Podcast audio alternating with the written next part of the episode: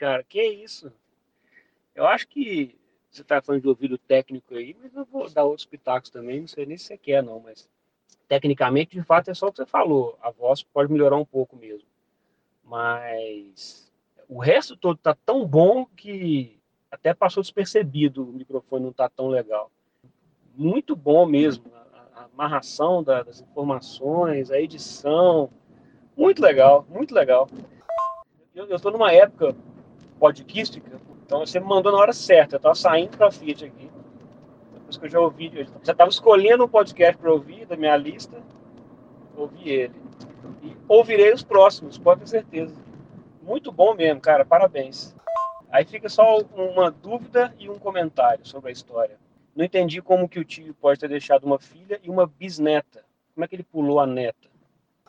E outra coisa, a parte do, do alcoolismo sair do bar, falou bem comigo diretamente, né? Meu pai é alcoólatra. Amanhã ele vai fazer retirar o câncer pela segunda vez no esôfago, que é um câncer que dizem que tem muita influência da bebida destilada, que é o que ele bebia, que era o uísque. Então, encaixou com uma luva. Realmente é isso mesmo. O bar causa as, as boas lembranças das crianças e essa, essa, não sei se é essa doença da sociedade ou o que que é, né? Que é o alcoolismo. Muito bom, cara. Muito bom. Gostei de seus avós. um abraço pra você. Ai, eu tô morrendo. tá vendo? Vale fazer uma parte 2 aí desses, da música.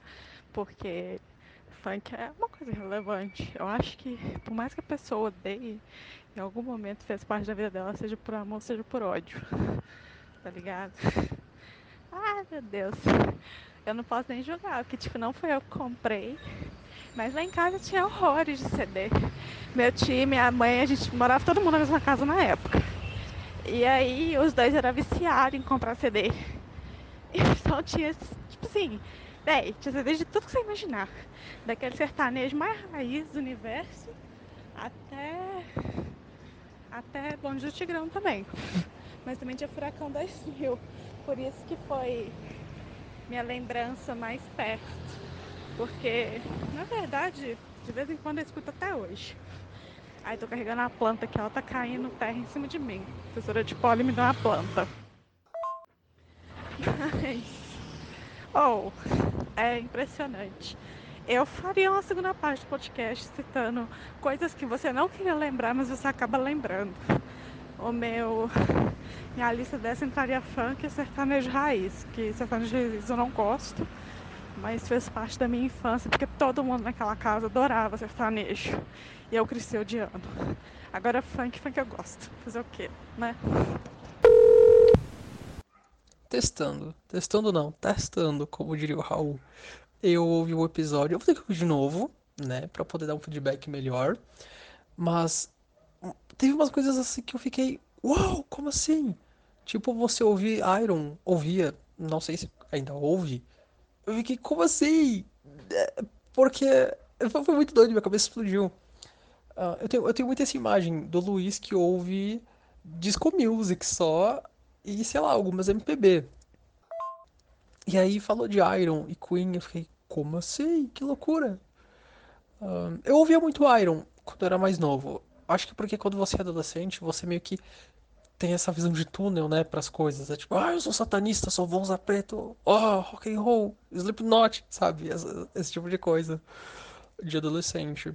Hoje meu gosto é muito mais eclético. Eu ouço, sei lá, desde Pablo Vittar até Slipknot mesmo, sabe? E como as músicas estão no meu PC e eu não fico ouvindo pelo Spotify, então, sei lá, às vezes tá tocando um tecnobrega da Pablo e aí vai pra, sei lá, porradaria de Five Finger Death Punch, sabe? Ou Death Gaze, sabe? Tipo, vai de Pablo Vittar pra rock japonês demoníaco. Foi muito doido que tu curtia esse tipo, esse tipo de som. The Killers, eu já tinha ideia você já tinha falado e tudo mais. Mas Iron, wow. Wow, apenas wow. Ô, Luiz, tá falando essa mulher dos gatos aqui, dos gatos, dos gatos? Eu lembro do velho do saco, mano. O velho do saco também, você lembra dele? E aí, Luiz, bom dia, tudo bem? acabei de escutar seu podcast, o episódio de hoje. Eu acho que foi o, um dos que eu mais gostei. Na verdade, acho que foi o mais gostei pela sensação nostálgica. A nostalgia, ela é uma sensação que eu gosto muito, sabe? Às vezes eu fico viajando ela, assim, principalmente em coisas da roça, é, lembranças que eu tenho, e eu achei isso muito interessante. É, quando você estava falando negócio de rua, eu estava lembrando da minha, que foi bem assim também, exatamente assim. Até os nomes dos brinquedos eram, das brincadeiras eram mesmo. E hoje eu também não vejo as crianças brincando na rua. Eu não sei se foi porque eu mudei para um bairro melhor ou se as crianças hoje em dia não brincam mais. Eu acho que é mais a segunda opção, um pouco da primeira, que é as crianças ficam muito tempo no celular, as coisas assim, no computador e e não e não também não o bairro onde eu moro não é muito mais movimentado do que eu morava em Rio das Neves.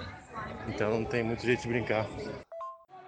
Outra coisa que me chamou a atenção entre, entre várias foi a questão do o tampão do dedo.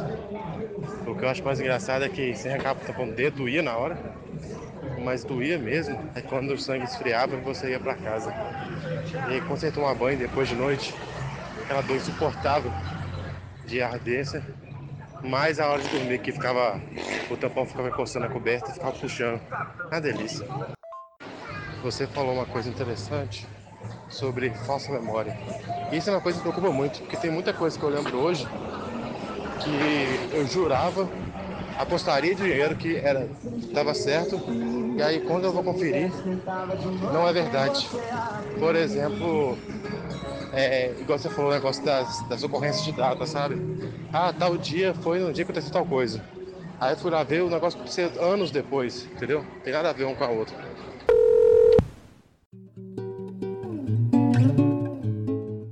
Oi, eu sou o Luiz e esse é o Memórias. O Memórias é um podcast para registrar lembranças e promover identificação. Você acabou de ouvir a caixa postal do podcast. Legal, né? Obrigado a todos pelas mensagens, vocês são uns lindos. No episódio de hoje, como você pode ter imaginado pelo título, eu vou fazer uma breve retrospectiva desse ano que termina.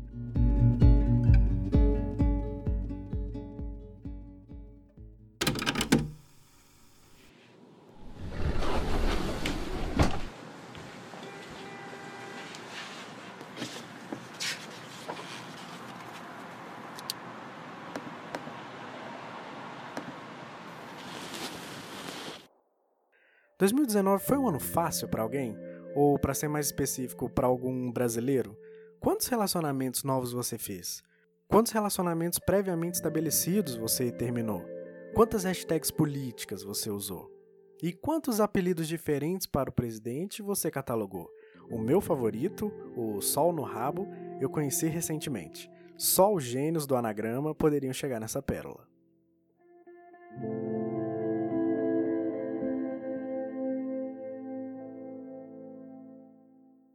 O meu 2019 foi de muita mudança. Eu virei 2018 mudando de emprego. Meses depois, eu deixava o novo emprego por sentir sintomas de burnout. Um tempo depois que os sintomas tinham diminuído, recebi um convite de trabalho na modalidade home office. Fiquei muito feliz com a oportunidade, era perfeita, até o dia que ela deixou de ser. Aceitei a oportunidade porque eu acreditei estar disposto a voltar para uma rotina que eu conhecia bem. E me mantive disposto por alguns meses. Me mantive tão disposto que até mudei de cidade. Mas quando o mergulho técnico começou a ficar mais profundo, comecei a perder o ar novamente. Pouco tempo depois de ter me mudado, deixei esse segundo trabalho. Percebi que queria fazer algo diferente, mas ainda não sabia o que. Não sabia o que eu tinha que começar ou resgatar. Depois que entrei nessa segunda férias não remuneradas, fiquei mais introspectivo que o normal. Mas ao contrário do que pode parecer e do que muitos podem pensar, eu vejo essa introspecção como algo bom, porque eu parei de procurar no ambiente externo. Já não parecia mais uma boa ideia procurar por fora algo que eu deveria estar procurando internamente. Depois de refletir bastante, pensei em muita coisa e lembrei de muita coisa também. E eu fazia isso quando eu caminhava. Algo que eu fiz muito nessas férias foi caminhar ouvindo música. Eu ia para o parque municipal de manhã, caminhava até cansar e voltava para o apartamento. Nessas caminhadas eu conversei muito com os artistas que eu ouvia, em especial o Raulzito. Geralmente eu terminava de caminhar perto do horário do almoço e quando eu começava a almoçar, sempre estava assistindo alguma coisa, né? Foi nessa época que eu conheci a Samira Close, se não me engano, pois quando eu ia almoçar, sempre tinha um vídeo dela recém-publicado. Para mim, ela é o destaque desse ano no YouTube Brasil. A Mademoiselle é muito engraçada e é a única que faz conteúdo de gameplay que eu assisto. Ah, e ela canta, e muito bem. E quero vê-la produzindo mais conteúdo porque a Mademoiselle tem talento de sobra. Ah, eu tenho que mencionar um outro destaque, dessa vez do YouTube americano. O Shane Dawson, que é um youtuber muito antigo, fez um documentário com o Jeffree Star, que é um guru de beleza, ele fala de maquiagem, né? e outros produtos. Então, esse documentário do Shane fala sobre o processo de concepção, produção e lançamento de uma linha de produtos voltados para a indústria da beleza. E assim, é algo extraordinário para a rede esse documentário. Quem gosta do gênero de documentário tem que conferir. Link na descrição desse episódio. Destaques feitos, vamos voltar porque a gente tava falando do almoço, né? Então, depois do almoço, eu ia dormir. E o quão bom, cara, é dormir depois do almoço, hein? Devia ter uma lei para isso, sabe? Então, depois do cochilo, eu voltava para assistir mais coisas, porque a, a lista era longa. E a minha semana terminava quando chegava no sábado. É, fim de semana, eu ia para casa dos meus pais e basicamente essa foi a minha rotina nessas férias. Num certo dia dessas férias eu vi uma notícia. A notícia divulgava um treinamento técnico para uma plataforma de desenvolvimento. Achei uma ótima oportunidade e me inscrevi. Corta para o primeiro episódio desse podcast. Ouve lá. Hoje eu preciso te dizer que eu voltei para as férias não remuneradas pela terceira vez. Percebi que estava fazendo o mesmo que fazia antes e isso não estava mais me animando. Depois que comecei a produzir podcast, Cada episódio publicado soava como uma martelada que se ouve no final de um caso julgado em tribunal.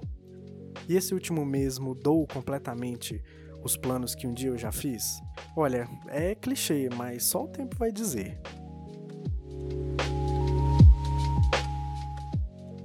Eu vivi muito mais que um ano em 2019 e para mim o saldo é positivo. Eu só queria que o Sol no Rabo tivesse saído pouco tempo depois que entrou no poder. Nós não teríamos adentrado um período tão obscuro e de retrocessos intelectuais. De qualquer forma, eu termino 2019 contente por ter tomado as decisões que tomei e animado para 2020. Outro dia, eu ouvi do motorista do Uber que 2020 é ano de prosperidade, porque é 20 e 20, números repetidos. Eu espero que ele esteja certo. Eu quero fazer muita coisa em 2020, então se prepare, porque eu quero que você participe também. E assim chegamos ao fim de mais um episódio. Fique ligado nas redes do podcast para conferir as novas publicações. Confira o Linktree, lá tem todos os links. E você ouviu a caixa postal do podcast, né? Você pode enviar comentários e áudios através do WhatsApp ou Telegram. E assim você vai deixar sua marca por aqui também.